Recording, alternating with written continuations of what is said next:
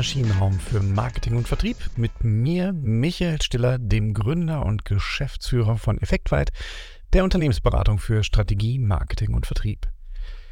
Ja, wir haben euch gefragt, was sind eure Herausforderungen 2024 und ihr habt geantwortet und erstmal vielen Dank dafür. In der letzten Woche haben wir den ersten Block dazu besprochen, Strategien entwickeln, auch eine unserer großen Themen bei Effektweit. Wir beschäftigen uns ja in unserer Projektarbeit in der Tat mit den drei großen ja, Themenblöcken, würde ich sagen, Strategien entwickeln, Marken ausgestalten und Wachstum schaffen. Witzigerweise haben wir gerade auch zu allen drei Bereichen wieder Projekte laufen. Ähm, Heute würde ich mich gerne mit dem Thema Marken ausgestalten beschäftigen. Und da haben wir euch auch gefragt, was sind da eure großen Herausforderungen 2024?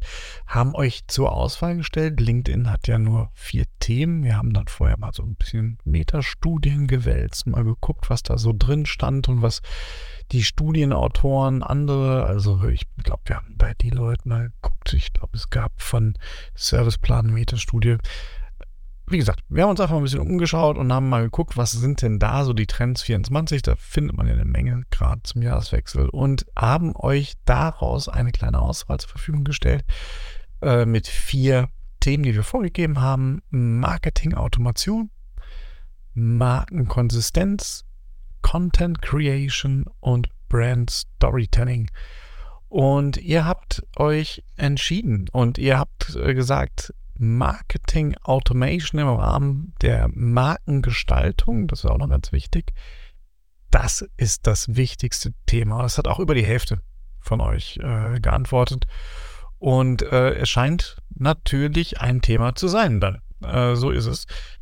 Jetzt wundert mich das auch nicht so richtig. Ne? Wir haben natürlich das ganze Thema Fachkräftemangel, wir haben das Thema Effizienz getrieben, wir sind in einer Rezession und da gibt man auch nicht mehr so gerne so viel Geld fürs Marketing aus. Die einen oder anderen, die in der Krise vielleicht noch ein bisschen was hatten, tun es noch, aber auch wir merken das, dass das Thema Marketing gerade schwieriger wird. Ne? Und es ist schon viel auch in Richtung Effizienz gerade äh, im Fluss. Ähm, und da ist natürlich, ja klar, die große Hoffnung, Marketing Automation im Rahmen oder Brand Automation, habe ich auch schon dazu gelesen.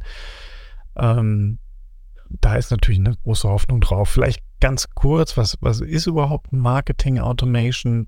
Ähm, es gibt eigentlich so zwei Facetten. In aller Regel meinen wir damit, dass wir Kommunikation an digitalen Touchpoints, also digital Touchpoints wie Social Media, äh, soziale Netzwerke, also ähm, aber auch unsere Homepage oder Newsletter, also im ganzen Bereich E-Mail-Marketing, dass wir hier automatisiert vorgehen. Das heißt, wir stellen einen Kontakt fest, ein Kunde stellt eine Anfrage zum Beispiel und es gibt automatisiert einen entsprechenden, eine entsprechende Antwort von einem wie auch immer gearteten System, was meinem Kunden suggeriert, ich bin in einer Art Dialog mit dir. Das ist die eine Facette. Die meisten Publikationen, wenn ihr Marketing Automation googelt, beschäftigen sich damit. Es gibt natürlich aber auch noch Automatisierung in den Prozessen. Auch das kann natürlich ein Thema sein. Also gerade wenn ich ein großes Unternehmen habe, dann bin ich im, im, im Bereich von Brand Automation in der Frage, wie kriege ich denn eigentlich automatisiert im, im, im Konzern meine Marke transportiert. Also wie schaffe ich es, dass alle das gleiche Material bekommen, die gleichen Aussagen bekommen. Das ist auch noch eine Facette von Brand Automation, von Marketing Automation.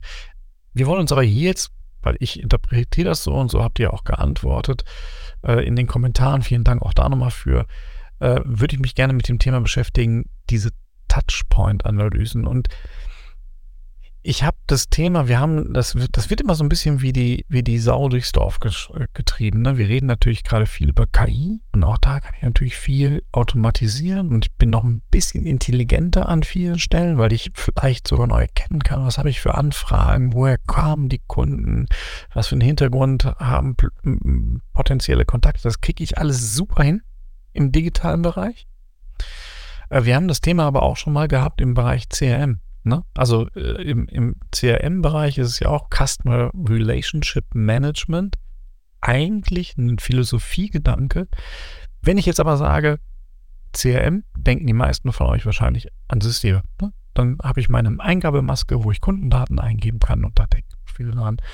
Und die Erfahrung, die wir gemacht haben, also wir haben im letzten Jahr in der Tat mit drei, vier potenziellen Kunden gesprochen ähm, und mit zwei bestehenden Kunden auch drüber gesprochen.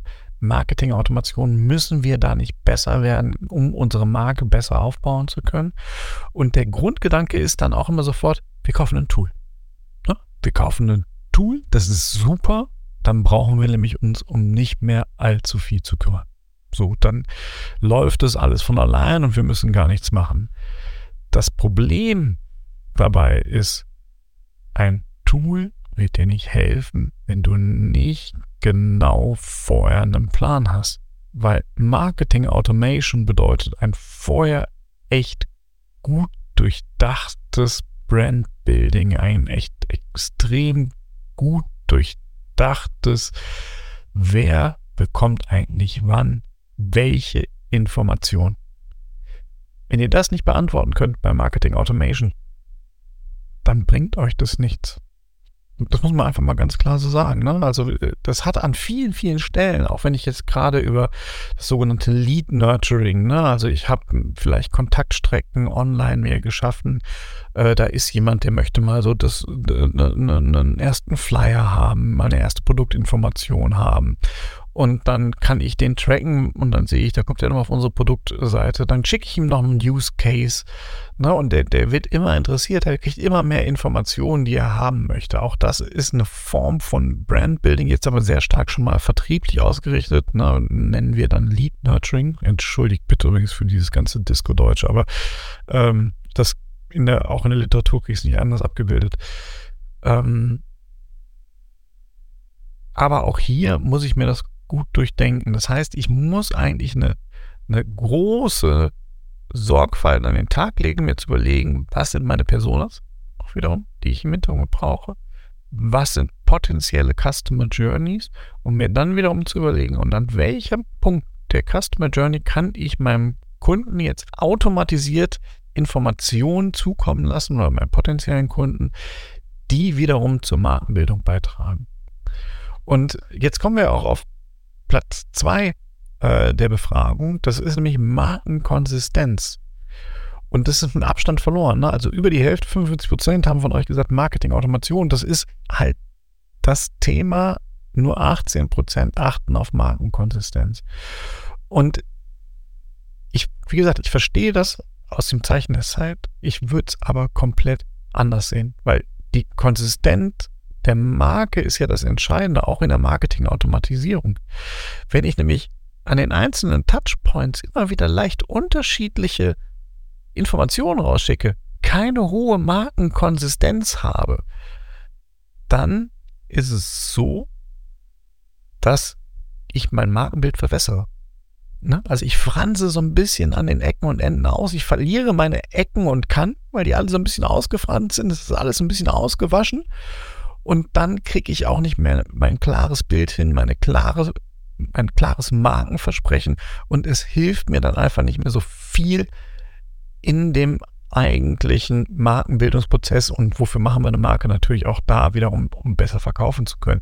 Und auch da hilft es mir dann nicht mehr so stark. Also für mich so ein bisschen Markenkonsistenz eigentlich wäre, wäre das für mich die größere Herausforderung. Ich glaube, da haben wir aber so ein bisschen das Problem, und da gibt es ja auch die Umfragen, wenn ich Unternehmer frage oder Unternehmen frage und sage, wie klar ist meine Marke, dann sagen Unternehmen sehr klar.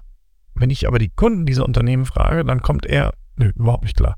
Und das ist, glaube ich, ein, ein, ein Punkt, warum, und das wäre für mich eine Erklärung in, die, in, dieser Befragung, die wir gemacht haben, warum ihr Markenkonsistenz nicht so hoch einschätzt. Wenn man immer das Gefühl, hm, wieso, ich habe die doch eigentlich relativ klar. Und allein wenn das schon so ein Relativ kommt, ne, immer so ein Watch-out. Content Creation ähm, passt auf, der gleichen, auf dem gleichen Niveau wie Markenkonsistenz. Ähm, Content Creation. Nicht so eine riesen Herausforderung, ist aber schon noch eine Herausforderung. Für den einen oder anderen, kann ich auch nachvollziehen, weil wir ganz stark neue Informationen spielen müssen. Also wir, ich wir haben auch noch wahnsinnig viele Kunden, da bist, bist du halt immer noch äh, in diesem, in, in diesem Marketing-Deutsch, ne, in diesem Marketing-Sprech oder Werbungssprech. So ist noch viel besser. Äh, da bist du in, in diesem Werbungssprech, wenn da Content kreiert wird, ne, mit unserem fairen Preis-Leistungsverhältnis, äh, fachlich kompetent. Wir sind ein professioneller Anbieter. Ja, bitteschön, was denn sonst? Ne? Also ihr macht das beruflich, dann seid ihr per, per Definition professionell. Und äh, häufig haben wir das noch im gerade in, in, in der Kommunikation, im Content, dass da diese Marketingfloskeln drin sind. Und das hat sich geändert. Da, schalten unsere Rezipienten, unser Auditorium schaltet ab. Ne? Unsere Kunden wollen das nicht mehr hören, unsere potenziellen Kunden. Weil klar, das ist halt Marketinggewäsch und ich glaube, da, da geht auch direkt so ein Schalter, äh, legt sich da um und sagt, nee, brauchst nicht weiterlesen, das ist halt nur irgendwie was Verkäuferisches. Das heißt, Content Creation muss nochmal deutlich interessanter werden. Für mich ein ganz enger, äh, eine ganz enge Beziehung auch zum Storytelling, weil ich da halt genau schaue, wie kriege ich meine Hook so hin, dass sie wirklich an dem Alltag meiner, meiner Klientel, meiner, meiner Zuhörer, meiner Leser ansetzt. Und das ist, glaube ich, super wichtig. Und das gilt nicht nur im B2C-Bereich, auch der Alltag im B2B-Bereich. Ne? Auch da ist es ganz wichtig, wie komme ich an die einzelne Person ran? Wie kriege ich die Aufmerksamkeit und wie kann ich sie auch halten? Da ist Storytelling eigentlich ein, ein einfach ein mega Tool für. Ne? Das haben wir auch viel im Social Media Bereich. Auch wir setzen Storytelling konsequent ein. Und äh, ganz abgeschlagen, ich habe ein Tränchen verdrückt, das Brand Storytelling. Auch hier, ich, ähm, ich halte es für extrem wichtig, aber naja gut, das ist nicht so eine Herausforderung für euch, verstehe ich. Vielleicht aber auch dahin, weil man die Macht noch nicht so richtig verstanden hat. Ne? Auch da so für mich schon nochmal im Ausblick, im Brand Storytelling, wie hole ich meine Kunden ab, wo hole ich meine Kunden ab und wie schaffe ich es, dass meine Marke relevant ist. Das ist ja total wichtig. Und das kriege ich natürlich super mit Brand Storytelling. Ja, das ist das, was ihr gesagt habt. Es gab keine sonstigen äh, Nennungen. Ähm, wir haben, ich gehe nochmal durch im Fazit, eine über die Hälfte von euch sagen, Marketing Automation ähm, ist die Herausforderung der Trend 2024. Wir haben dann abgeschlagen mit äh, knapp 20 Prozent, äh, mehr oder weniger beide, Markenkonsistenz und Content Creation. Und an letzter Stelle war das Brand Storytelling, was habt. Ich habe euch hier schon ein paar Tipps dazu gegeben. Wenn ihr noch mehr Tipps dazu haben wollt, wir machen gerade unseren Trend Letter fertig. Schreibt mir gerne unter m.stiller.effektwei.de oder auf LinkedIn. Ich möchte das Ding haben oder schreibt es in die Kommentare unter dem Post zu diesem ähm, Podcast. Wie ihr wollt, ihr habt massig Kanäle, um mich zu erreichen. Äh, wenn ihr das Ding haben wollt, wir schicken es euch gerne zu. Ansonsten, liked den Podcast, verteilt den Podcast, damit unsere Community noch ein bisschen größer wird. Schreibt mir, wenn ihr Themen interessant findet, wenn ich mal ein Thema hier mit reinnehmen soll. Und hört nächste Woche wieder rein. Bis dahin. Tschüss.